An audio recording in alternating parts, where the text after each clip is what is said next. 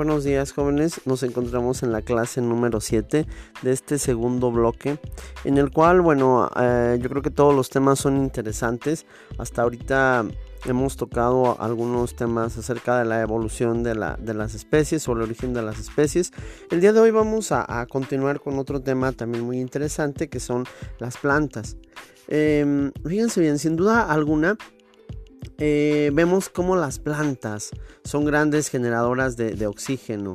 Yo creo que todos estamos rodeados por, plantas, por árboles, por, bueno, nopales, magueyes, mezquites en nuestro entorno, en nuestro entorno aquí de, de comunidad como preparatoria.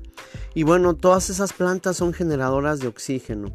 Han tenido que cambiar Mm, han tenido que evolucionar para poder tener éxito, eh, bueno, que las lleva a proliferar casi en todos los tipos de, biomas, de ecosistemas, van cambiando su forma de vida, algunas de acuática a terrestres o viceversa, y teniendo una serie de dificultades en la adaptación a veces muy drástica con los climas, bueno, con el ahora con lo que se nos habla de cambio climático. Bueno, sin embargo, ese tipo de cambios mm, las lleva o las llevó a tener nuevas estructuras como eh, la forma de sus hojas, el tallo, la raíz eh, y la flor que ha hecho eh, uno de los mejores reinos adaptados a, nuestras, a nuestros diferentes ecosistemas. Vamos a, empezar a conocer. Fíjense bien, eh, nosotros vamos a tener, si nosotros observamos, hay plantas, plantas que contienen flores y plantas que no tienen flores. Sí, a su vez también hay, hay plantas, eh, por ejemplo, las que tienen flores, hay unas llamadas briófitas, hay otras, otras llamadas perófitas y las gimiospermas. Por su parte, las, plantas que eh, tienen flores eh, son llamadas angiospermas. Yo creo que hemos observado algunas plantas que no tienen flores y bueno, ese tipo de plantas eh, tienen un nombre específico, ¿verdad?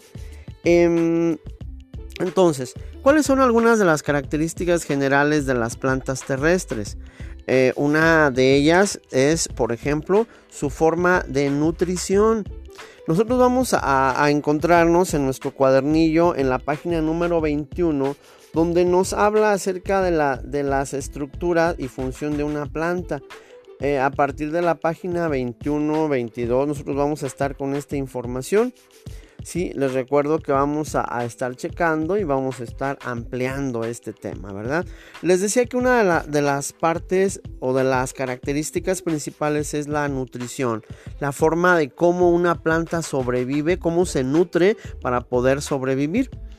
Bueno, fíjense bien, em, todo organismo vivo necesita alimentarse para sobrevivir. Las plantas no son la excepción. Las plantas se alimentan de sustancias químicas llamadas nutrientes, que les ayudan en su crecimiento, en su desarrollo y en su maduración de la flor para convertirse finalmente en un fruto. Se nutren a través de sus raíces y los estomas. ¿Sí? Eh, hoy en día, derivados de los conocimientos y avances científicos sobre las plantas, podemos facilitar su proceso de nutrición.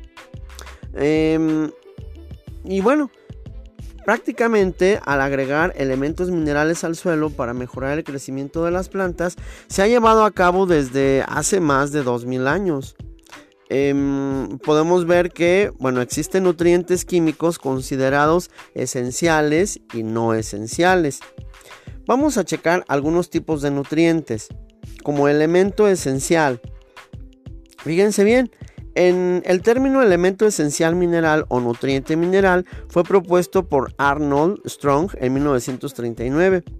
Eh, ellos, bueno, él junto con otras personas consideraban elemento esencial algo, por ejemplo, como el elemento necesario para el óptimo crecimiento y desarrollo de la planta y su eh, ausencia o deficiencia en el suelo provoca en la planta un síntoma característico. Otra, que el elemento en la planta no puede ser sustituido por ningún otro elemento. Y bueno, uno siguiente nos dice que el elemento debe estar directamente involucrado en el metabolismo de la planta. Esos elementos esenciales, como cuáles son, el carbono, el hidrógeno, el oxígeno, que provienen del aire y del agua del suelo. Además, algunos otros elementos como el, el nitrógeno, el fósforo, el potasio, el calcio, el azufre, el magnesio, el fierro, el cobre, el zinc, entre otros.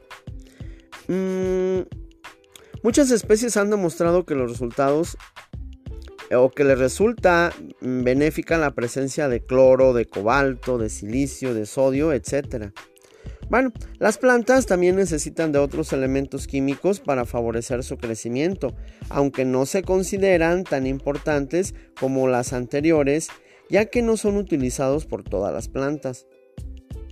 Los nutrientes pueden ser de dos tipos. Fíjense bien, podemos encontrar nutrientes eh, llamados macronutrientes o bien micronutrientes. Ajá. Eh, yo voy a tratar de, anexar una pequeña tabla que nos ilustre un poquito acerca de, estos tipos de nutrientes, donde podamos ver la clasificación, los elementos, em, cómo provienen en general, ¿sí? para que nosotros nos apoyemos. Em, también para ir, cerrando este, este tema, aunque va, a estar un poquito más amplio, también hay eh, deficiencia de nutrientes.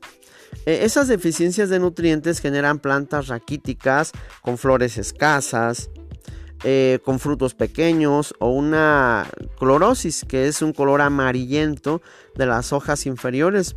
Y bueno, hemos visto que hay muchas plantas que están amarillas, precisamente porque tienen deficiencia en sus nutrientes. El nitrógeno forma aminoácidos y proteínas. Algunos ejemplos de estas deficiencias se mencionan o las vamos a mencionar eh, eh, en el siguiente audio donde vamos a dar continuidad a, esta clase. Entonces los voy a invitar para que vayamos siguiendo nuestro cuadernillo en la página 21. De la misma manera, eh, seguir con algunas de la, de la información que les voy a estar anexando en este tema. Muchísimas gracias alumnos, nos vemos la siguiente clase.